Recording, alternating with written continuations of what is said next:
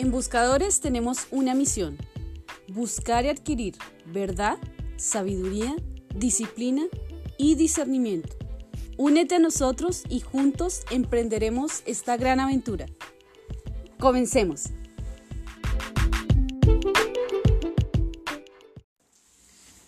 Ah, hola a todos, bienvenidos a otro nuevo episodio de Buscadores. Hoy tenemos la pregunta del siglo con dos nuevas mamás, que es mi esposa y Wendy, que ha sido amiga de muchos años. Mi bebé tiene un año y el bebecito de Wendy tiene Tres semanas y cuatro días. tres semanas. Entonces está bastante fresco todo el asunto. Y quisiéramos responder a la pregunta, ¿por qué no me dijeron antes? Solo nos han dicho cosas muy bonitas del, de- del embarazo, del parto, pero tantas cosas que no dijeron que nos hubiera gustado saber, especialmente a ellas dos. Pero entonces, empezando con el embarazo, ¿qué nos tienen que decir? Bueno, yo entiendo que el embarazo de Wendy estuvo bastante bien. Sí. No sé. Ah, mi embarazo tuve la bendición de no tener muchos síntomas. No sé si el factor de que fue niño tuvo que ver, el fac- ah, que no tuve mareos, no tuve náuseas, no tuve pies hinchados. Quizás dos días nada más, pero fui muy activa, corrí maratones, viajé y no, no tuve muchos síntomas en, en sí. No, bueno, el mío, yo tuve una niña y bueno, fue totalmente diferente. eh, ya cuando eh, empieza el primer mes, empiezo a notar eh, cierta sensibilidad ante los olores, toda clase de dolor era, Cierta sensibilidad, diga la verdad. bueno, mucha sensibilidad y eso afectó muchísimo porque eso producía, me producía náuseas. Cualquier tipo de olor, desde un perfume hasta el olor más podrido. Así que, uy, no, eso fue horrible. Duré cuatro meses del embarazo así y era algo que mm, yo en lo personal no sabía. Para mí fue muy, muy difícil esa etapa porque, bueno, cuando mis hermanas estuvieron embarazadas, yo Nadie te dijo eso. bueno, yo noté que ellas de pronto vomitaban o algo así, pero no pensé que era todo el tiempo. Extremo. Sí. Eh, y para mí sí fue muy complicado eso. Amo comer. Nosotros estábamos en, eh, cuando nos dimos cuenta en Costa Rica y la casa que estábamos es de pino. Entonces el olor a pino mm, lo odiaba. Ella que querían, prefería estar en cualquier otro lado menos en esa casa por el, ol- el olor a pino. Entonces, bueno, así duré cuatro meses eh, difícil. Eh, obviamente eh, con el cambio de hormonas súper alterada, emocionalmente afectada. Bueno, en ese tiempo no, no tenía cerca a mi mamá y anhelaba tenerla cerca. Ese era mi gran anhelo, tenerla a ella ahí cerquita de mí. Era la persona que yo más anhelaba en ese momento. ¿Se te hizo pancita a ti? Sí, A mí no. En los primer, los, el primer trimestre, no. sí. no, no, no, no, no panza, no nada. De hecho, ah, me fui a Cancún, me hice, corrí un maratón por allá, hice muchas actividades ah, extremas sin saber que estaba embarazada. Fui a Savage, que es un parque acu- acuático de alta tensión. Hice ah, obstáculos ah, en ese parque donde tienes que usar mucha, mucho fu- ah, fuerza física. Yo hice el, el- alto impacto, me bajé el de menos impacto y me subí otra vez.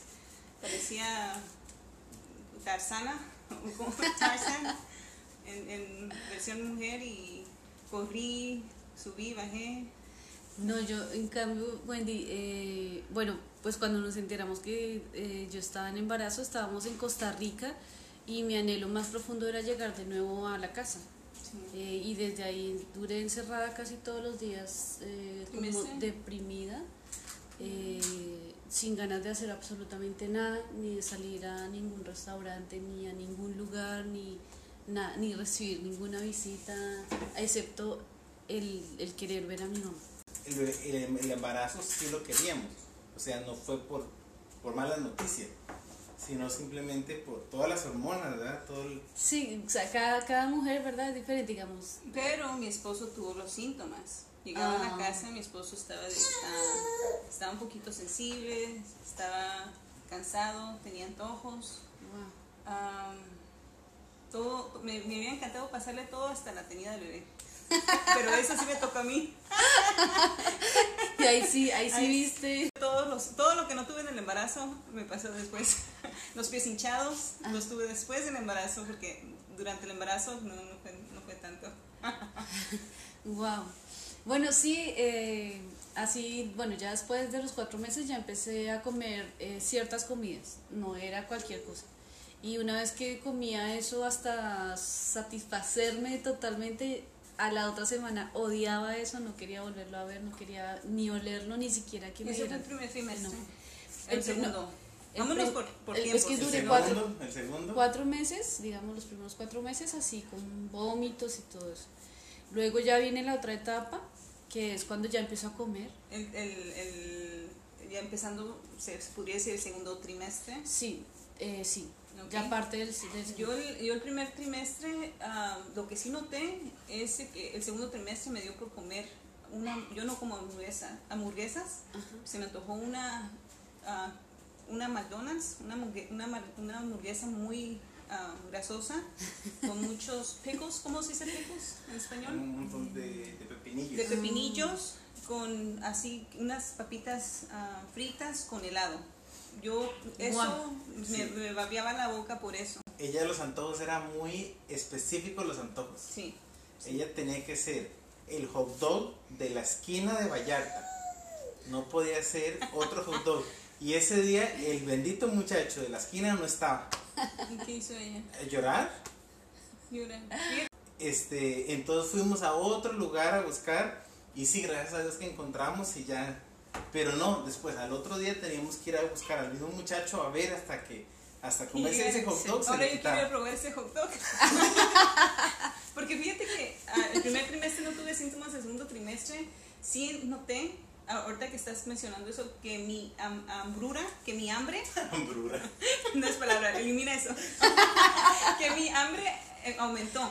O sea, Ah, pero sí. a, a comer así como desquiciada, así.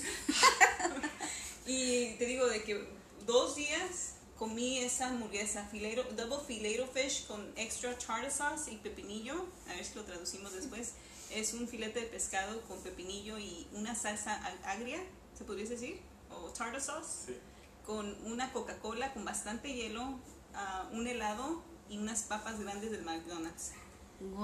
Bueno, Y todo me lo comía. Todo el combo. Sí. a Caro le empezó a dar antojos por semanas.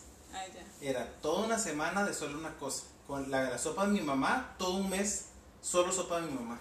No, e- no era absolutamente nada malo que yo quería, era solo la sopa que preparaba mm, la pastora. No quería nada más, Ujú. solo eso. Y entonces era tan curioso porque, digamos, un ¿Qué día mes entonces es yo le- esto? ¿Qué trimestre es este? No, y el segundo. el segundo, Segundo trimestre. porque entonces yo, yo, yo pasaba a la casa de mi mamá y, y le tra- traía un tazón de sopa y ya. Después, al día siguiente le preguntaba qué quería, un- otro tazón de sopa.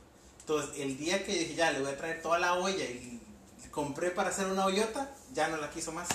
Y se me No. quedó toda la Y bendita es olla. que tenía que ser la sopa preparada por ella. O sea, no, no era que Jonathan viniera con todos los ingredientes a prepararla, no, yo quería era la que ella sí. No quería ¿Sopa otra. de qué era? de Por- verduras. Ah, sí. Sí. Sí, sí. ¿Con pescado o sin pescado? Eh, algunas veces con pescado, otras veces con pollo. Riquísima, sí. Y bueno, eso lo Eso fue el segundo trimestre. Mi Sí. segundo trimestre sí noté que, que me dio mucha hambre, y, y, pero era una hambre desesperada. Ajá. Pero, pero, pero también a mi esposo. So, yo no sé si esa, esa parte sí me tocó a mí Esa sí la agarraste. Sí, el- ¿Y el último trimestre? Eh, bueno, ya el último trimestre ya un poquito más como ya varié más en las comidas, igual sí seguía como estricta, como que una semana quería solo comida mexicana y a la otra solo quería pasta y a la otra, bueno, así. Así, el, el último semestre, el último trimestre fue muy, muy específico de país. Solo comida colombiana, solo comida mexicana la otra semana, solo comida de mi mamá tal día. Y así, fue muy, la comida china, la comida de Tailandia, todos así, pero tiene que ser eso toda una semana, era la mía. Sí. Fue muy... Y también ya empezaron, fue lo del agotamiento, ¿no? Del dolor de panza, también me dio bastante. Y... ¿Dolor de panza y agotamiento? No, no sé, era... ¿A qué te refieres dolor de panza? No, un dolor de estómago. Pero es de... No, Físico. oh, ya, ya. No, no es de, de, tu, de, tu, de tu estómago, de, tus intestinos, sino de, de la, del, del tamaño de la pancita, pues. Yo creo que era una mezcla. Oh, ya, ya, ya. Porque porque- era físico. Porque la doctora dijo que, No sé qué que todos los órganos estaban, se desacomodan con el embarazo para hacer espacio para el bebé. Y entonces, pues al final sí estaba ya muy incómoda y dolía mucho. Sí. Sí, en mi último trimestre tu- ah, yo siento que tomé control de lo que me ponía en la boca y me di cuenta de que estaba comiendo mal, me dio remordimiento de conciencia que estaba comiendo mal, pues. y ya después ah, quise retomar, comer así más brócoli hervido o zanahoria, pero el último, el último trimestre, el último mes, siento yo que eso, el pesar, como que yo sentía que ya me pesaba más, como que no podía hacer ciertas cosas y me frustraba. Pero el último mes también me dio mucha hambre, o sea, ah, me, me controlé un poco del hambre, pero el último mes como que me agarré comiendo también, pero quería proteína, proteína tipo ah, peanut butter o tipo pollo, tipo huevo y un aguacate, quería carne o ah, proteína pues, Claro. sí, sí. Sí, bueno, es- eso fue del embarazo y ya el último antojo así me, medio extraño fue que quería ir a nadar. Chúpame. O sea, Sí, yo también. Yo, yo me fui, me, me metí en una, como no podía correr. Oh, es que, dale, dale. no, era eso, nadar. Yo le decía a Jonathan así, métame dentro de un charco o algo, pero necesito meterme en agua.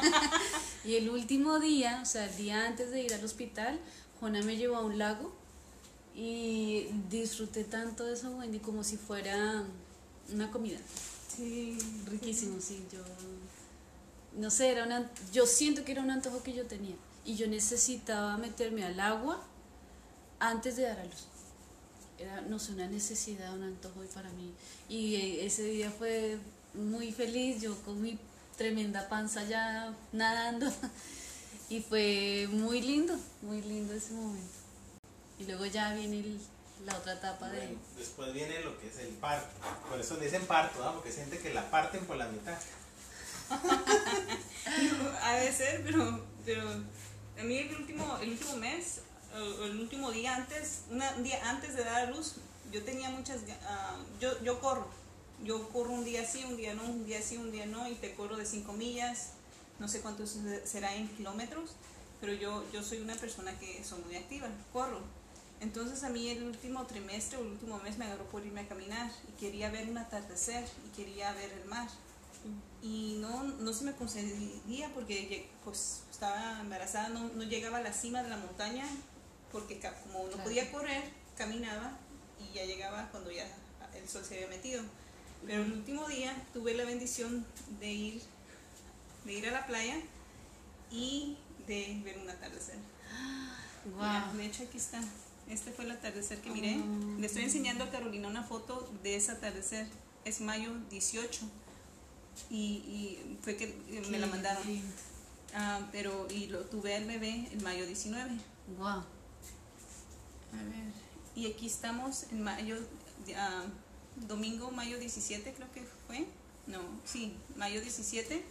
Domingo, mayo 17 y ahí estamos en la playa con mi sobrina y mi esposo. Qué lindo. Y este día fue, este fin de semana fue que como todas las playas estaban cerradas por un tiempo aquí en Los Ángeles, ese, ese fin de semana creo que fue la primera de semana que abrieron todas las playas.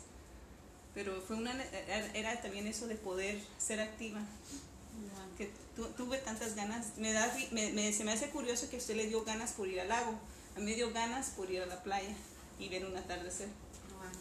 Sí, no sé, es algo, para mí fue algo muy particular de Sí. todo el embarazo y muy lindo porque lo pude hacer. Sí, sí. Y bueno, lo disfruté mucho. El día del parto que ella, o sea, ella me citó a mí el día que está pronosticado que la bebé iba a nacer, que era el 26. Y por eso ese día ten- llegamos tan A temprano las de la mañana, sí. sí. Bueno, ahí me internaron eh, y bueno, ya empezó como, digámoslo así, se podría ¿Qué decir. hicieron? Eh, bueno, no, cuando llegué no. Me, como que, porque no llegué con dolores, o sea, yo sí. llegué fue por orden de la doctora. Y eh, me pusieron como en un lugar eh, en espera, por decirlo así, a ver si empezaban los dolores. Me empiezan a revisar, ¿verdad?, qué tan dilatada estoy. Y no avanzaba, no avanzaba. me- y ahí sí, ya en la tarde me empiezan a inducir el parto. Cuando me empiezan a inducir el parto, bueno, pasa un tiempo y todo, y no logro dilatar más de tres. Y así pasé todo el 26, todo el 27 hasta, hasta las 8 de la noche del 27. Eh, y fue cuando ya, o sea, me habían rompido fuente y todo eso en, en ese tiempo. Y fue cuando ya la doctora vio que la bebé no nacía, entonces definitivamente tuvo que ah, programar la cesárea porque ya era muy raro. ¿Cuántas horas de, de- pasó hasta que la doctora di- decidió hacerte la cesárea? Yo digo que como unas 30 horas más o menos. Es que fue todo el 20, la mitad del 26 Sí, y todo el y- y 27. todo el 27. Porque fal- faltaron, faltaban 4 horas para el 28 cuando nació la bebé. Entonces prácticamente no dilataste y por ende decidió hacerte la cesárea. Claro, porque ya habían roto Sí, fuente. Sí, sí. Ya, o sea, ya me habían inducido el parto y la niña no nacía. Entonces era como que algo extraño está pasando. Y más tiempo no se podía esperar.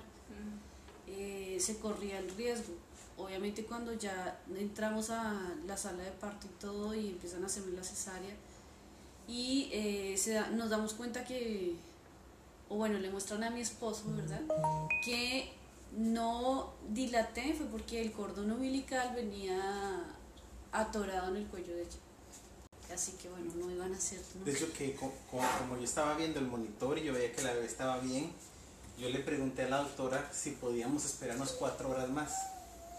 Porque en 4 horas iba a ser 28 y el cumpleaños de mi papá, y el cumpleaños de Keila y el cumpleaños de ella. O sea, pero se enojó. La doctora dijo, no, no sé qué, este, si no usted me firma un papel y me dice que es responsabilidad suya. Le dije, ah, bueno, pues así, pues sí, va. Y entonces de una vez pasamos allá. Y entonces ya yo cuando llegué ya la habían acostado con una cortinita y este y, y ya eh, olía como a, a carne chamuscada porque la cortaron y con la cosita de quemar la sellan, ¿verdad? Y ya y, me llama me llama la doctora, me dice, venga vea señor, venga vea, me dijo. Entonces llegué y me, asomé y estaba así enrolladita con el, co- con el cordón umbilical en el cuello. Me dice, ve, por eso es que no podíamos esperar nomás. Yo le dije, ¿está bien? No hay problema, qué bueno que ya nació. Y entonces ya, ya la sacaron, se la llevaron para allá. Y, y, este, y entonces ya me llamó para que tomara, tomara una foto y, para, y yo fui el primero que me la dieron. Entonces ya llegó, la, la alcé y usted dice que sintió mucha tranquilidad cuando ya, cuando ya llegué con la bebé, ¿verdad? Cuando, cuando fue, que se ya estaba muy, muy nerviosa. Yo estaba muy nerviosa pues porque obviamente Todo, era... todo era nuevo para, para- No, y aparte que te ponen una cortina de la cintura para abajo, o sea, bueno, como del ombligo Sí, sí. para abajo para que tú no veas nada. Sí. Y yo estaba muy nerviosa, estaba temblando y ya lo que hice fue agarrar de la mano a Jonathan y como que empezar a orar. Pedir a Dios que, por favor, eh, que todo saliera bien. Pienso que es el medicamento, el factor de que todo es nuevo para ti, es una experiencia nueva y no saber qué esperar. Y, y- Sí. Y de- dependes de Dios al 100%, 101%. totalmente, sí. En ese momento sí. O sea, hay que ser realistas cuando uno está, bueno, en ese Vulnerable. momento como, es, como Sí. ese, que, que no puedes hacer nada sino dejar que las cosas pasen y to- una total dependencia de Dios, totalmente total. O sea, muy profundo como la oración, como la conexión en la que uno entra espiritualmente y obviamente el miedo lo lleva también a uno a... Te doblega. Sí, Sí.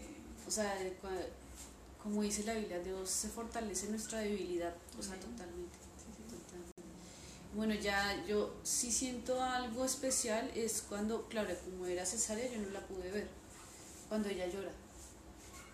Ahí algo, algo sucede en mi corazón, me quebranté ahí, Es- escuchar su llanto, eso para mí wow, como el llanto del bebé.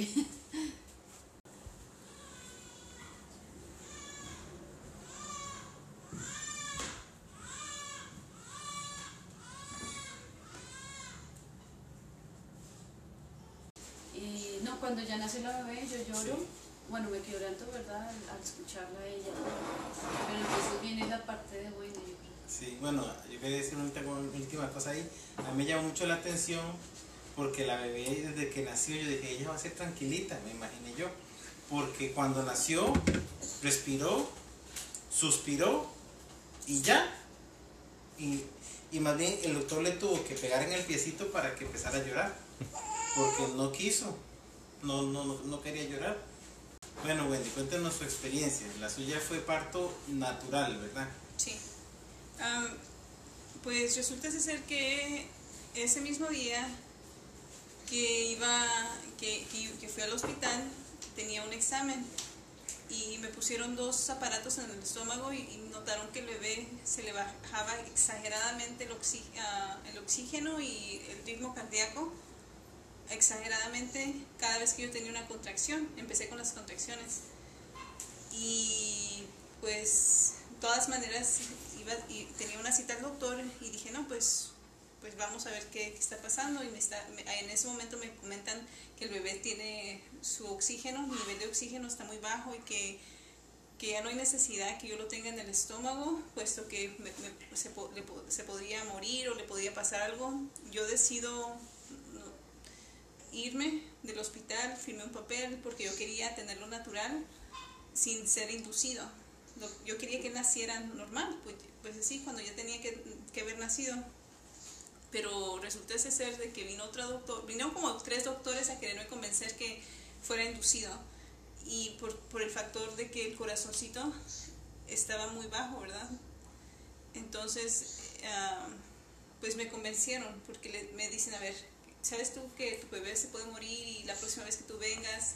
Me metieron miedo, en otras palabras, porque dijeron de que, que, yo, que yo po- podía ser la causante por la cual mi bebé muriera, por esa decisión de irme del hospital, porque mi bebé ya no necesitaba mi placenta, mi bebé ya estaba completo, que ya habían pasado los, las, las 39 semanas y días, que estaban a días a tener 40 me- ya en ese momento pues dije, ok, yo no quiero ser responsable de la muerte de mi bebé, hagámoslo. Entonces me inducieron, me, me checaron por el COVID-19. Estaba, Ah, sí, es que Claro. su niño fue en COVID. Fue el de época de COVID. Nosotros no, todavía fue el año pasado. Pero, ¿cómo fue la experiencia con el COVID? Oh.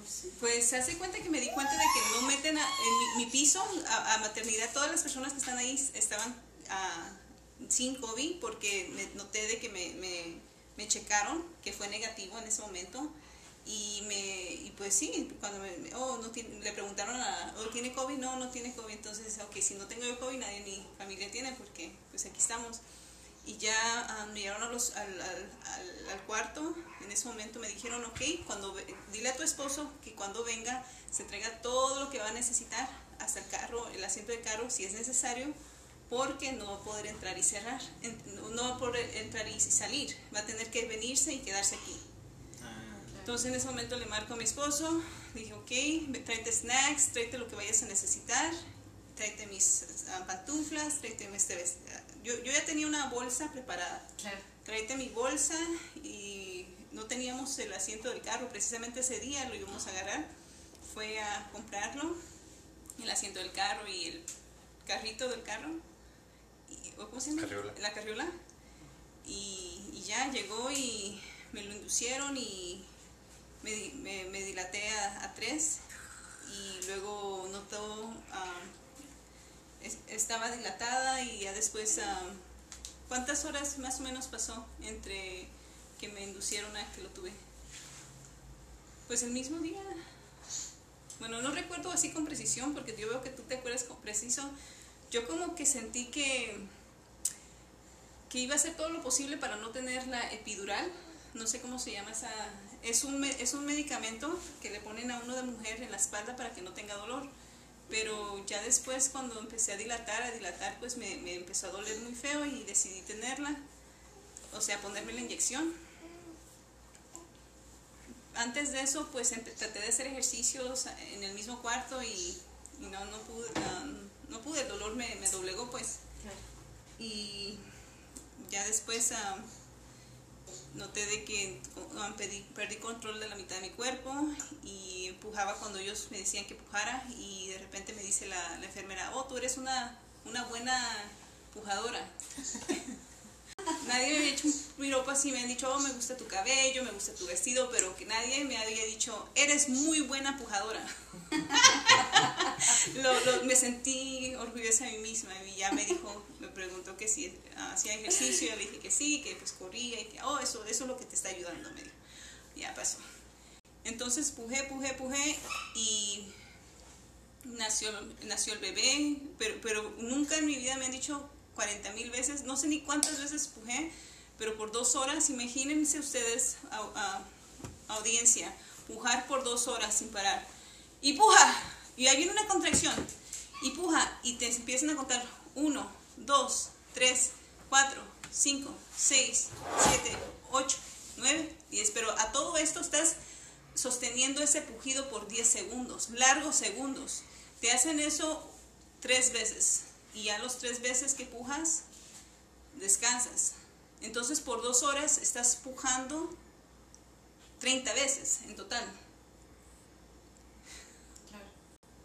Entonces, ah, por fin nació el bebé. Y cuando nació el bebé, empecé a temblar porque es mucha fuerza.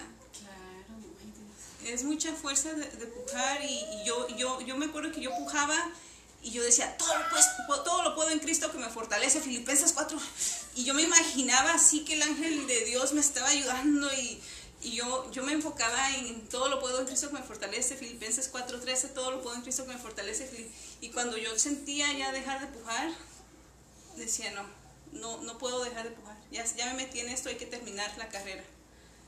Y... Eh, si no, es que el versículo para usted era todo lo pujo. todo lo pujo en Cristo que me fortalece. Nueva sí, sí, internacional. Sí, sí. Y, y, era aquello de que, que yo sentí que me sentí prácticamente vulnerable. Este, cuando estás dando luz, pasa algo en que te das cuenta de que aparentemente todo tus fuerzas, el querer, el querer controlar todo, el querer que todo esté bien, pierdes tu control de todo. Te, te, vas al, 100%, al 101% a depender en las manos de Dios y de la gente que te está ayudando y te sientes vulnerable porque tus partes privadas dejan de ser privadas, ya todos te están viendo. Y otra cosa que, que pasó durante el embarazo es que el bebé estaba teniendo ese estrés porque venía viendo para arriba entonces la, la doctora metió su mano, gracias a Dios que tuve la epidural, porque me tocó una, una asiática de, de, ginecóloga que metió su mano adentro de mí, adentro de mí y me volteó el bebé viendo para arriba, lo volteó hacia el revés. Yo no sentí nada, pero sí miraba mucha sangre por aquí, por allá y y yo, yo tuve miedo en ese momento, pero cuando noté que el miedo estaba entrando a mí, dije, no, no me puedo obligar, Señor. Y todo lo pujo en Cristo que me fortalece, como dijo Jonathan. Y, y a seguir pujando y a seguir pujando. Cuando por fin nació el bebé, lo miré y no podía creer que, que lo había hecho, porque yo, yo tuve miedo que me iban a abrir yo por un momento sentí que me iban a ah, no se puede, porque entró una, una morenita, una, una persona otra enfermera decir, oh, es que ella va a necesitar, como a desanimarme, sentí. Y yo dije, que no diga la palabra cesárea, que no diga la palabra cesárea. Y yo, no la, no la dijo, pero como que sentí como que ella no, como que, como que no me estaba apoyando. Y otra enfermera que me dijo, es que ella sí está pujando bien, mira, ahorita vas a ver. Entonces, como que tuve que demostrarle que sí era buena pujadora para que saliera el bebé. Total es de que nació el bebé y pues en cuando él nació empecé a temblar y lo escuché llorar, mi esposo atendió al bebé, le cortó el ombligo umbilical. Mi esposo está aquí conmigo, no sé si quieres compartir algo. Pues es un momento em, muy, muy especial, ese, momento cuando le cortan el ombligo. Te dice la enfermera, te dice el doctor, eh, empuja como si estás haciendo pues de dos te ponen las rodillas en el pecho y, y te, es, pujar por dos horas es una gran labor. He corrido maratones, he hecho obstáculos, he hecho, uh, hago snorkel, las personas que me conocen, soy muy activa físicamente y todo esto que, que he hecho, nada me había preparado para dar a luz.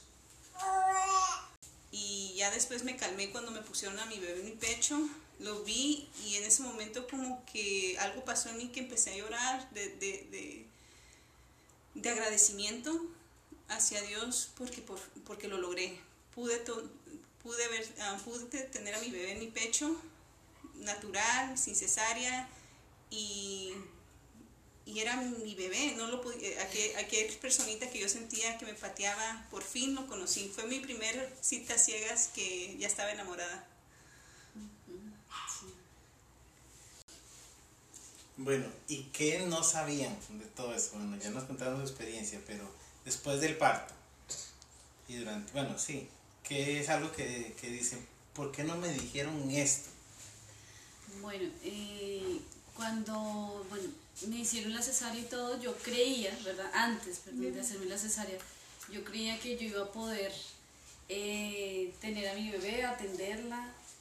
Cuando salgo de la cesárea y veo que ni siquiera puedo ir al baño yo sola, es como que yo jamás voy a poder atender a mi bebé viviendo en un tercer piso eh, cuando ni siquiera puedo ir al baño sola ni subir un, escalón. Y bueno, gracias a Dios estaban los papás de Jonathan que nos habían ofrecido siempre la ayuda y eh, por supuesto fue de gran bendición porque, o sea, un- uno físicamente, aparte de todo, queda demasiado vulnerable, demasiado débil eh, y es obviamente una cirugía, un- una cosa de mucho cuidado y aparte de estar a cargo de un nuevo ser, de una cosita que Sí, depende sí. 100% de ti, eh, necesitas ayuda, o sea, la necesitas, Sí. sí, o sí. Sí, sí. Entonces, bueno, eso fue totalmente eh, inesperado para mí. Yo me creía muy fuerte, pero pues no, ¿verdad? No, no, o sea, es un proceso donde todo tú como que no, como que todo uno no es, sí es un proceso donde uno se debilita a- en todo nivel, físicamente, emocionalmente, eh, en todo. Y bueno, eso fue una de las primeras cosas que yo creía que jamás, o sea, no tenía, no, no, no era consciente de la magnitud que, que contrae todo De- esto, ¿verdad? Sí. Una cesárea, un bebé nuevo, todo, los cuidados y todo. Y bueno, ya también em- empezando otras etapas, que era lo que hablábamos alguna vez las dos, eh, yo estaba... Eh, eh, es que cuando- hace poco pues yo le hablé a, a Carolina para por ciertas cir- circunstancias de la vida que ya les contaré y le, le- le- le hacía preguntas. Y eh, Wendy me decía, ¿por qué no me dijeron antes? Sí. Pues yo esa pregunta me la hice fue desde el embarazo, ¿verdad? Con todo lo de, ¿por qué no me dijeron que uno vomitaba tanto? ¿Por qué no me dijeron antes que, que esto era así tan, tan terrible? Porque la maternidad, el embarazo, todo te lo pintan muy, Sí. eh, wow. Es una propaganda falsa. Eso de los diapers, lo- los, comerciales del pañales o, lo- o los programas así de, de películas donde la mamá está, se ve fantástica, se ve hermosa, dándole un besito a su bebé recién nacido y, y que lo está cambiando el pañal o, o así. eh, A este punto pienso que, pues eh, obvio, es una película, pero uno como que sí se la cree, ¿verdad? Caro? Sí, hasta que la vive. sí. No, y obviamente... Uno tiene, esas son las expectativas, pero las realidades Sí, No, eh, ahí el problema de las expectativas. Nos generan tantas expectativas Sí, sí, tranquilas eh, y tan fáciles que cuando tú vives eso no, no es tan fácil No. y no todo es color de rosa. ¿verdad? No. Entonces, eh, bueno, empiezan a surgir cosas como que yo me asusté porque tenía los pies muy hinchados, terrible. Sí, sí. Ese fue un shock para mí también. Que Me sentía yo Barney. Sí. Todo, todo tu cuerpito está gordo, lleno de líquido. eh, y era impresionante porque ni siquiera ninguna chancleta me quedaba. Era algo exagerado. Y entonces ya cuando yo veo eso, yo ya me empiezo a asustar como que, ay Dios, no, nada me queda bueno, ¿qué voy a hacer ahora? Eh, ¿Esto es normal? ¿Esto, ¿Esto pasa o no? Entonces vienen eh, preguntas, ¿verdad? Y bueno, ¿qué hago? Pues ir al médico, preguntar y ya consultar si esto es normal o no. Y obviamente pues sí es parte de... ¿Fuiste al médico? Sí. Sí, sí, fuiste. ¿A los cuantos días después? Creo que como a las dos semanas fui. Fue a las dos semanas. ¿Todavía y, tenían los pies hinchados a las dos semanas? Ah. Eh, pues por todo el tiempo de la inducción y el suero, que fueron muchas horas, tenía bastante líquido acumulado. Ya obviamente cuando veo a la ginecóloga, la doctora, eh, ya ella me explica que esto es parte de, del proceso y que ya en un ya, o sea, que esto iba a pasar, que ya tranquila, que no era nada. Sí, y, y también que como es una cirugía, cuando se cierra todavía queda mucho líquido adentro. Que ese líquido tiene que, que salir por algún lado y mucho se va a los pies, ¿verdad? Por el principio. Pero otra cosa que estaba pensando es cuando en Génesis Dios dice que le aumentará el dolor a la mujer, el parto, yo me imaginaba que era durante el parto, pero en realidad después de eso, que lo digan ellas, todo duele. Es que en sí, en sí, eh, uno piensa que el parto es donde lo más difícil, pero ahorita analizando la situación pienso que la recuperación es, es algo que para mí en lo personal ha sido un, más un reto la recuperación que el parto en sí, en mi experiencia, ¿verdad? No, igual para mí también, porque no es un proceso de un día o dos días, es un proceso que dura semanas, meses. Eh, obviamente pues estoy hablando de un proceso donde las primeras semanas son las más eh, complicadas y ya después vienen los meses donde ya todo va empezando a normalizarse, ¿verdad? ¿Ves por fin la, la luz al final del túnel? sí. Porque es que al principio no veía la, la, luz al final del túnel como era, y en realidad el tren, porque venía otra parte grande. Sí. Bueno, y ahí empieza a surgir también cosas como que, bueno, uno siempre ha escuchado, duerman, duerman porque, o sea, aprovechen. igual. Y, yo tan exagerado. y yo me decía, mi hija, aprovecha a dormir ahorita porque ya después no va a poder. Pero yo no entendía, sí uno duerme y, tranquilo, pero no, no te das cuenta que es real, literal, no se puede porque hay que levantarse cada tres horas a dar de comer y no duermes así. No, y no es que te levantes cada tres horas y, y, no, sino que no es que inmediatamente usted le da de comer al bebé y se duerme, no.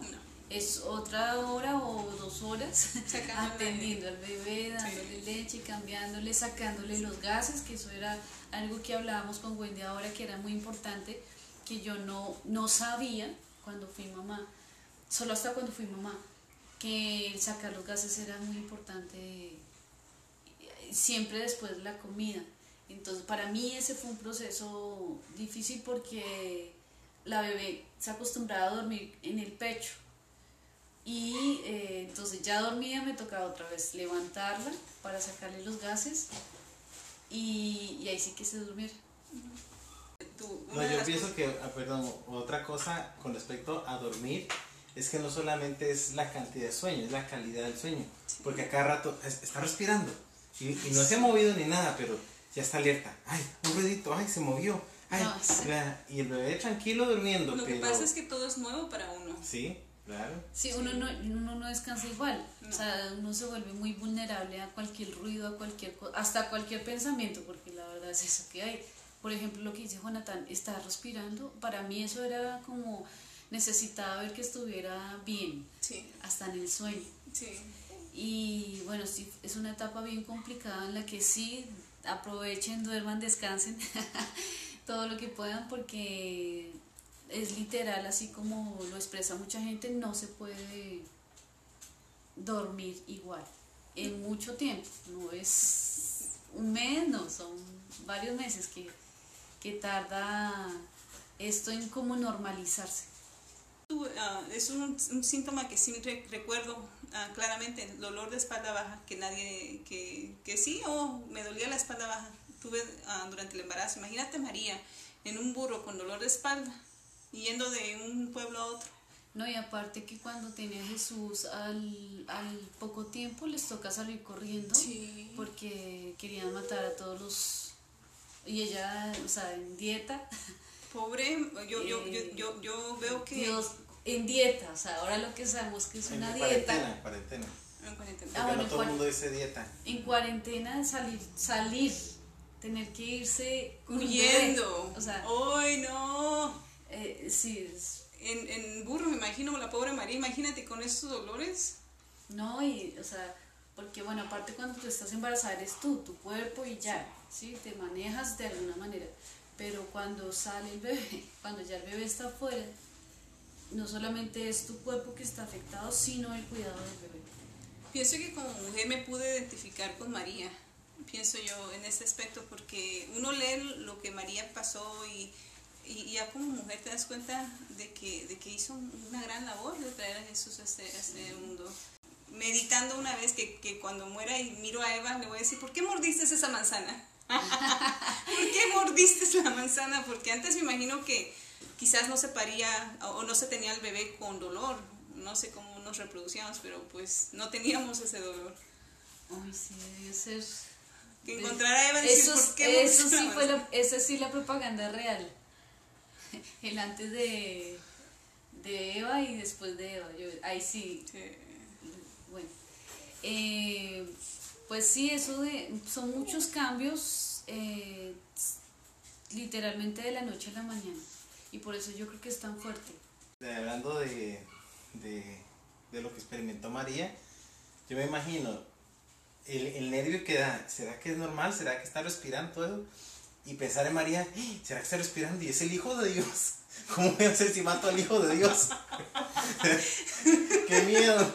¿Y a quién le pregunto? Papá Dios, ¿cómo hago? No, y en aquel entonces no había ginecólogos. Es, ah, ¿Será normal esto? O sea, esa duda yo, porque ahorita voy a dar mi testimonio, yo, yo tal cual, también en- tenía los pies así y yo le mandaba con Kaiser, con mi, con mi, con mi, con mi seguridad médica, yo puedo mandar correos electrónicos a, a mi ginecólogo y me contestan. Y ya como que tengo más paz. Pero continúa. Bueno, otra cosa así como muy, ¿por qué no me dijeron antes? Es que la, el amamantar a tu bebé se ve muy fácil. Eh, pero no, o sea, es toda una travesía, o sea, es un reto el lograr esa conexión que parece tan, tan fácil. Eh, no, no es tan fácil. Y viene todo, bueno, viene acompañado de dolor de espalda, de la angustia de que no te sale la suficiente leche, eh, de la angustia también de saber si el bebé está bien alimentado o no. O sea, son muchas cosas que vienen con eso que, y aparte del dolor. Claro, eh, yo no tuve tanto dolor como las mamás que directamente amamantan a su bebé todo el tiempo porque mi hija no, no quiso el pecho directo, sino tenía que ponerme una especie de plástico para que ella pudiera succionar eh, por la forma de, de mis pezones y todo eso. Y entonces ella se acostumbró a esto, al plástico, entonces ya no quiso cuando, era, cuando me quitaba el plástico y le daba directamente, ya ella no quiso, lo rechazaba. Sí. Entonces eh, eh, viene también esa parte frustrante de, de saber, de, no sé, de pensar que era tan fácil y de vivir que no es fácil. O sea, de pensarlo, de, de verlo. Es que lo que pasa es que uno ve en nuestros países, o, o yo miraba en México que se ponían en el rebozo, así en el rancho, ¿verdad? Se ponían en el rebozo y ¡pum! se clavaban Sí, el o sea, niño y, tan ¡oh! fácil. y ellas seguían comiendo y ok, entonces no ha de doler. Nada, sin miedo de doler. Bueno, del dolor de pronto yo sabía porque eh, alguien me había comentado antes, pero yo, o sea, realmente yo pensé que era muy fácil dar de amamantar a mi bebé, pero no, para mí no fue fácil, o sea, es un reto, un reto como mamá. Aparte de todo lo que ya hemos dicho, es como que eso también, wow. Otro reto. Sí. No, o, eh, o sea, tienes el dolor físico, en, en tu caso fue cesárea. Sí, Tienes la angustia que no se te vaya a abrir ahí abajo por levantar al bebé o hacer un movimiento brusco que no se te vayan a, literalmente li- salir las tripas, ¿no? sí. Y claro. luego tienes que, que asegurarte que esa chiquita, que ese ser humano esa nueva responsabilidad coma. Sí, eh, ah, bueno, también la barriga, ¿no? Que sí, uno sí. cree que una vez tiene el bebé como que va a desaparecer y, ¿no? O sea, y en el caso de cesárea es mucho más tiempo.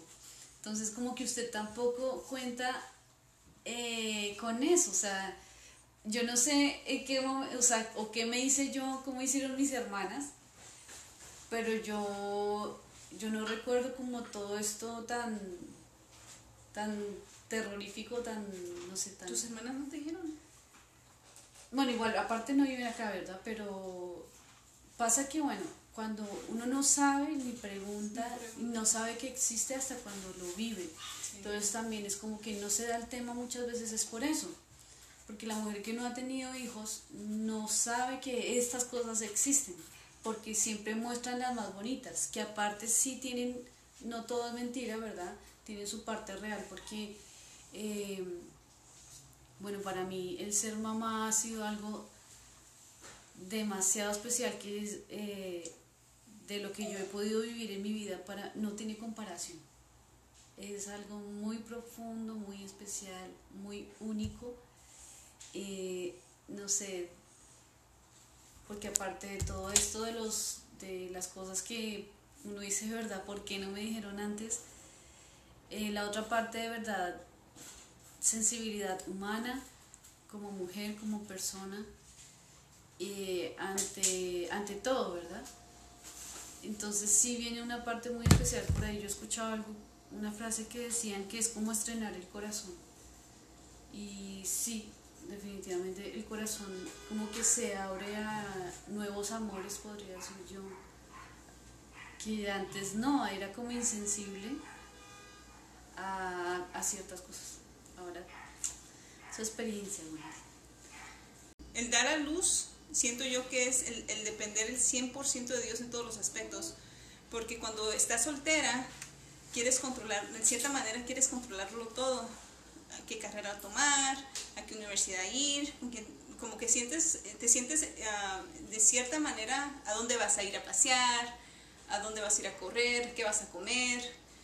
Pero cuando das, tienes, cuando, cuando estás en, en forma de recuperación, tienes que depender 100% de las personas que están alrededor tuyo y, y que te están ayudando y, y aprender a, a- a- a- depender a Dios, pues, al 100%. Que me, me impactó a mí ese que se me hinchó el cuerpo y los pies. Y ahora descubrí que la, el medicamento, la droga que te induce, es, la, es responsable por eso. Yo me acuerdo que me, me miraba en el baño y hasta la lengua la tenía hinchada. En buena onda, así. Los cachetes, todo, todo. me- nadie me dijo eso.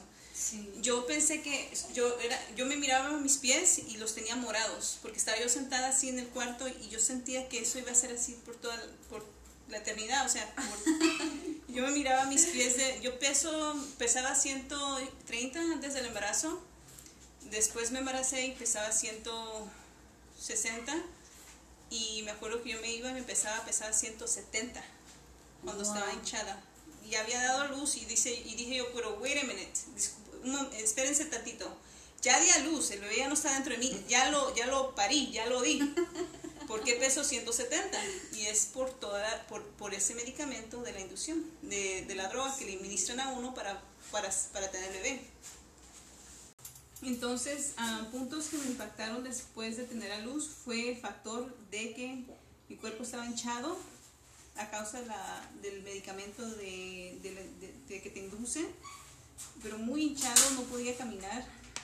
El, ese es punto número uno. Punto número dos, que no tenía fuerza abdominal, no tenía, no, no, la, la- me acostaba y sentía que todavía estaba embarazada, el estómago se te hace un lado, se te hace el otro, y como que sientes que, que todavía estás embarazado, pero no, no, no tienes nada, sabes que estás, que ya nació tu bebé.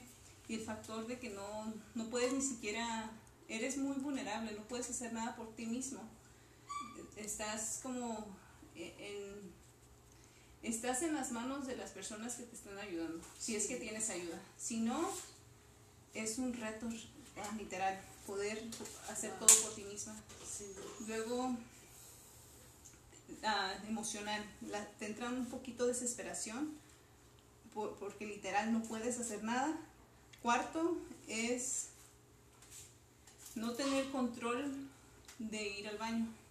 Porque en mi caso, como puché por dos horas, 40 mil veces, me, me, me, me, rompieron, me rompí ahí abajo, me, me pusieron, um, ¿cómo se dicen? Stitches, puntadas. Y ese miedo de, de puchar para hacer, de- para hacer El tus baño. necesidades es, es así como que lo haces con miedito. Luego el, ori- el- el hacer, poder orinar es, es otro reto. Porque en mi caso, quizás porque puché mucho, porque la enfermera me felicitó, que era muy buena Muy buen empujadora. pujadora, todo lo pujo en Cristo que me fortalece por dos horas. Ah, siento que pujé de más y, y como que perdí control de mi vejiga y me paré, me paraba y no, no, se me venía, me, me orinaba prácticamente, tuve que usar pañal. Andábamos mi bebé y yo a la, a la vez con pañal.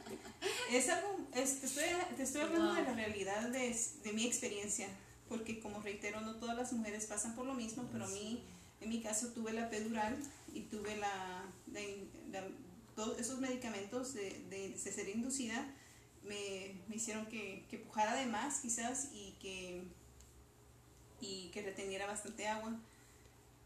Ah, entonces ir al baño, realmente uno no sabe lo que tiene hasta que lo he perdido y el, uno no, no aprecia ese, ese piso, se llama piso pélvico, ah, tiene un nombre eh, especial.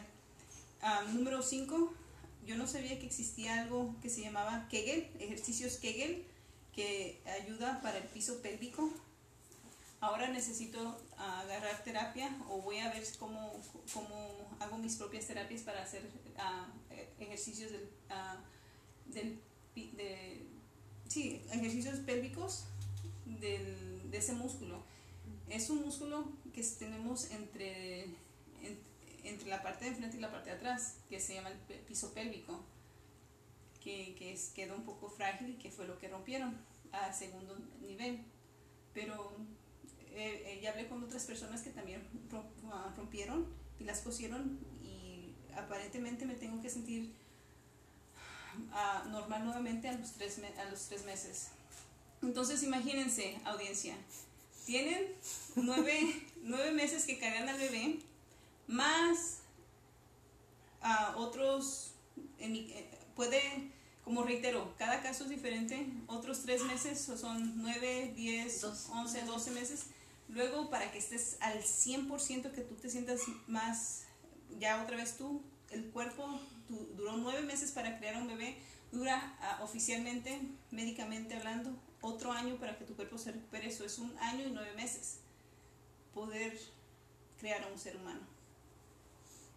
Entonces, ah, me hubiera gustado que en el baby shower, en vez de am, hablar quizás, hacer juegos, o en vez de hablar, oh, al bebé para sacar el gases usas esto, o al, al chiquito usa esta vaselina, que te dijeran sus experiencias ellas, qué les pasó a ellas, porque veo que esto es un tabú. Yo le llamaba a mi mamá, mami, mis pies están inflamados, tengo miedo, ¿qué hago? Y le mandaba el correo electrónico a mi, a mi doctor.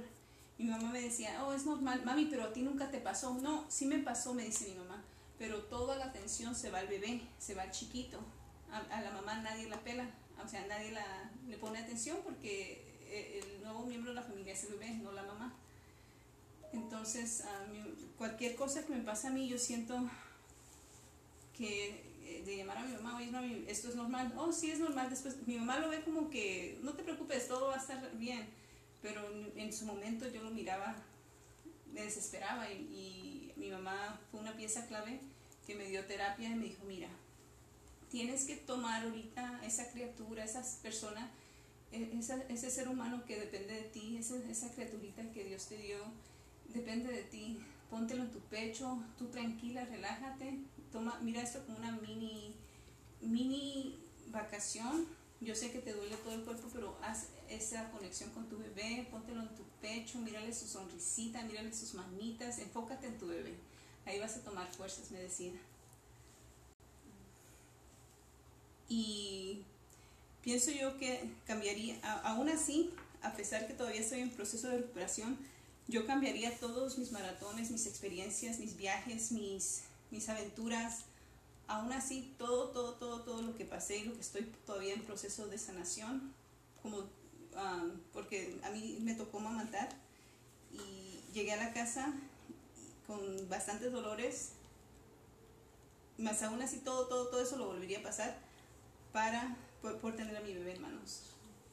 O sea, si me preguntas, Wendy, ¿volverías a hacerlo? Sí, lo volvería a hacer a pesar, a sabiendas de todo lo que pasé, no cambiaría nada. Más aún así, si tengo otro bebé, creo que antes de tener el bebé hiciera ejercicios Kegel y trataría de tenerlo natural, sin tanta droga, para que la sanación sea mejor. Pero si no la tolero, me, me vuelvo a pasar por esto, lo, lo volvería a hacer pues. Yo, ah, yo, yo llevé una señora en Uber y le conté que estábamos a punto de tener un bebé, que íbamos al, al baby shower. Y me dice, ¿ya sabe que ya sabe, ya sabe qué va a pedir? No. Bueno, no pida ropa. Me dice, todo el mundo le va a regalar ropa. Y sí, así fue eh, eh, la experiencia. Pida pañales. A todos los que vea, pídale pañales. Porque es una maquinita de popó. Sí, cierto. Dice, así que pida pañales. Y no pida, y, y no pida de recién nacido. Pida nivel 1 para arriba. Porque recién nacido son unas semanas y ya. En cambio, el nivel 1 sí lo va a ocupar mucho. Y yo le hice caso y pedí pañales para todo el mundo. Y vieras cómo nos ayudaron. No ocupamos pañales por los primeros meses. ¿Cuántos meses duramos sin comprar pañales? Hasta el, hasta el número 4 creo que fue que compramos pañales. Hasta el, aún todavía tengo una caja del número 6. Ujú. Bueno, está en el nivel 5, digámoslo así, entonces está la número 6 ahí en espera.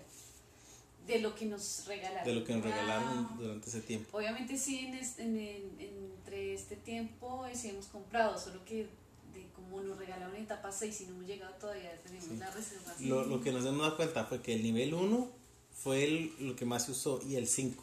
Sí. El 1 y el 5 fueron los que más vimos que, por- que duró más tiempo eh, eh, ahí, en esos niveles. Y la otra cosa que, que ahora me doy cuenta que pediríamos son cositas más prácticas, que, la, que nos regalaron gracias a Dios, pero un basurero para los pañales, que basurero de pañales me pareció muy útil, Porque yo no tengo.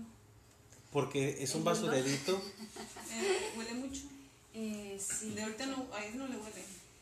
Bueno, recién nacido es un olor, ¿verdad? No, no tan, tan extremo como el de ahora. El de ahora sí es otra cosa. Ah, entonces comprar uno. Sí, un basurito de pañales que trae un- una, Bolsa. una bolsita para Especial, pañales. sí. Entonces, eh, O sea, tú- tú usted mete... Sí, yo de- lo, iba, lo iba a agarrar, pero no, Ajá. no, no lo agarré. Y luego Y eh, además por la cantidad de pañales. ajá, el, el, el corta uñas de, de bebés, que son la, la lima. No, no corta uñas de esos que venden pequeñitos, sino una lima para, para las uñitas de los bebés. Buenísimo, ese cuando lo regalaron, ese, ese, ese para mí fue un ha regalo, servido, un regalazo. sí, uno de los mejores regalos. ¿Lo tienes? Gracias. Gracias. Que- Pero pienso Ah, que, bueno, un error fue comprar cuna. Ah, sí, ese, ese ya, ya no volveríamos a comprar No, cuna. yo no sé, un colchón, algo. No. Pero Por, sí. por- porque lo que nos dimos cuenta es que al principio, los primeros meses, uno lo pone en la cunita, al ratito se despierta y ya no tiene que levantarse, agacharse hasta allá y sacarlo. Y ya cuando uno se va a agachar a meterlo, se despertó otra vez. Pero en, en cambio, tener algo ahí eh, eh, eh, cerquita. Como Y- que. No, Como de tener. Moisés. Sí, un Moisés o algo así más. Bueno, cuando están como en la tu bebé, ¿verdad? Sí. Él, él, él actualmente duerme conmigo. Bueno, y después ya como de, de un año de la del de nosotros, ya Sería como, bueno, muy práctico tener como un colchón, yo diría. sin colchón en el suelo para que no, para que no se, se, Se caiga. se- se caiga. Un Porque en Bueno, yo la duermo en un corral, pero siempre que voy a dejarla hasta allá abajo, pues ahí es cuando se me despierta o... Pero si tuvieras un colchón en el suelo, te acuestas a la pared y se queda Sí, ahí. ahí se queda. Ah, ya. Mira, amor. Ujú. Práctico. O sea, cuando dijimos, ay, no, no hubiéramos Sí, cuando-. Con, con razón, yo a- había visto una foto en internet que me dio mucha gracia, que es la, la foto del cuarto del bebé y todo ornado, cuna y todo. Le- y luego la foto del cuarto del segundo bebé y sin nada, un colchón en el suelo. Ya, tienes razón, así va. Sí, sí, a la cama de nosotros le quitamos las llantas, ¿verdad, mi amor? Porque le costaba subirse la cama. Ahí. Es otro detalle de que tienes que modificar tu casa, tu vida, acuerde, acuerda tus habilidades cuando estás embarazada. Como mencionaba Carolina, saliendo, otra cosa que me hubiera gustado que me hubieran dicho es que la ropa que te vas a poner después de tener el bebé. Porque yo actualmente sigo usando la ropa de maternidad. Sí, igual yo también. Sí, Bueno, por- o sea, porque- quiero decir, en, ese- en esa etapa. Sí. Sí, Porque, porque es- nada me quedaba, nada me cerraba. eh, si el bebé ya está acá afuera, ¿qué tengo allá adentro? Eso me lo dijo Carvalho, no sé. A mí, pues nunca se me quitó, ¿verdad? Entonces siento yo de que, que otra cosa que yo hice antes de tener el bebé fue que preparé mi comida de la cuarentena, puesto que mi mamá no está aquí, y me puse a cocinar caldos y cociné, cociné, llené todo la parte de arriba, un congelador de comida. Y un, tip que les doy a las personas que, que si fueron rupturas, que tuvieron ruptura, es que no coman carne, coman puras sopas um, y el pollito lo pueden partir con tijeras ah, muy, muy, muy pequeñito antes de, porque, y si lo tienen vaginal, y si les toca pujar mucho, hagan, hagan eso, calito de pollo, mucho calito de pollo, avena, dejen, ah, y si no van a tener ayuda también es bueno prepararse a tener, cocinar antes de que nazca el bebé y tener todo el freezer con bolsas de, de, de, de caldo de pollo y avena si se puede. Y comida, bastante comida y tener, am, tener disfrutarlo, no, no, no perder, eh, ah, no enfocarse en, es que no puedo hacer eso, no puedo hacer el otro. Piensen que solamente es un pedacito de momento de su vida, de sus de la vida que tienen que van a estar así y hay que disfrutarlo, aprender a ver el lado positivo de la situación, tratar de, de mirarle la carita a su bebé y- y- y pensar, esto valió la pena por ti, esto lo hice por ti, esto, esto lo estoy disfrutando por ti, porque uno no conoce, siento yo, el, el verdadero amor hasta que se es padre y, te enamoras de, y te, te, nace en ti ese amor incondicional de que quieres lo mejor para ese chiquito, esa chiquita y quieres, ah, e- es un amor especial, ¿no? es difícil, las palabras no le hacen justicia a lo que uno como madre le pasa en su mente, en su cuerpo, en su corazón, que, que lo volverías a pasar eso, eh, porque fue un shock, literalmente, ¿verdad, Caro? Sí, total. Pero, pero todo eso valió la pena por tener a esa persona y te das cuenta de que así nos ama Dios incondicionalmente. Ese es el amor de Dios que nos tiene a nosotros incondicionalmente. Que si caes, que si haces esto, que si, si pasó una situación así, te- Padre tenemos. Dice la palabra, ¿qué padre le daría a su hijo una piedra si su hijo le pide un pan? ¿Qué padre le daría a su hijo una serpiente si su hijo le pide un pescado? Imagínense nuestro Padre Celestial, ¿qué no nos dará? siendo Dios, ¿verdad? Siendo Padre de Padres, Señor de Señores, ¿qué no nos dará? Entonces dice la palabra que su amor es más dulce que la miel y que su misericordia es nueva día, tra- con, día tras día. Imagínense nada más, algo más dulce que la miel, no hay. Y uno, uno lo lee y no lo entiende. Te conviertes en madre, en mi caso me convertí en madre y ahora lo entiendo. Ahora, ahora se, me, ha- se me ha hecho mucho un lema, un rema. ¿Cuál? Sí, yo, un logo y rema. yo creo que cuando uno es, pasa por esta experiencia de ser mamá, entiende a profundidad muchas más cualidades de Dios Sí. que antes mm, no, no, no, pues sí, no, no las vivías, no las tenías. Y si hay algo profundo que sucede en la mente, en el corazón y en el espíritu de uno al ser mamá. Y aprendes a no quererlo controlar todo. Antes me acuerdo que, aún estando casada, quería, tenía ya mi rutina de los, um, los sábados, se lavaba en casa y lloviera, lloviera tronara, relampagueara. Disculpen. Como que aprendes a, que, o por ejemplo, yo cuando iba manejando, y yo miraba que la gasolina bajaba menos de la mitad, yo ya tenía que llenarlo. Aún así, estando casada, como que te relajas más, aprendes a depender a Dios y sí, a, a, te, te relajas, no sé cómo ponerlo, Carolina, cómo lo pudieras, que te relajas, aprendes a relajarte más, a bajarle tantito a, al nivel de estrés que tiene o al nivel de, de sí, de, de querer querer contribuir. Si no puedes contribuir, está bien, no pasa nada si alguien más lo hace. Tipo. Sí, Eh, a la humildad. Yo pienso que es eso. No, Dios trabaja mucho con la humildad, o sea, perdón, con el orgullo de uno. ujú. Desde, O el, la independencia. desde el momento que quedas embarazada y empiezas a ir a los controles, hay alguien que aparte de tu esposo te está viendo en, en- en tu intimidad, por decirlo así. Luego todo el proceso de, de embarazo, tu cuerpo, ¿verdad? Como mujer eh, ya no es el mismo. Y eso también es, dejar de ser egoísta.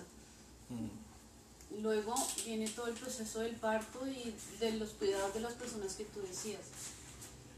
El, el aceptar ayuda y el recibirla con tanto amor como te la dan, porque si no hubiera sido por la ayuda que yo recibí de la mamá de Jonathan, de la tía, eh, de verdad no sé qué hubiera hecho. Y ser agradecido, valorar lo que, la, lo que tienes alrededor, la ayuda que Dios te está dando. eh, para mí es eso, tratar con mi orgullo. Y en lugar de, de orgullo que se va esfumando, Dios pone en uno humildad y sensibilidad también ante los demás. Eh, ya no vuelves a mirar a una mamá tan normal como lo hacías antes, ya ahora totalmente te, te Conectas. conectas con ella y eso es algo muy especial. Pienso que es una hermandad silenciosa que existe en, en- en la mujer. Porque antes yo miraba a mujeres manejando baby on board. Y yo me me sumaba, manejaron sino baby. Se me hace que nada más lo puso por poner. Pero ahora miro baby on board. Oh, ok. va, oh, porque ahora yo me tocó llevar a, a mi bebé al, al doctor.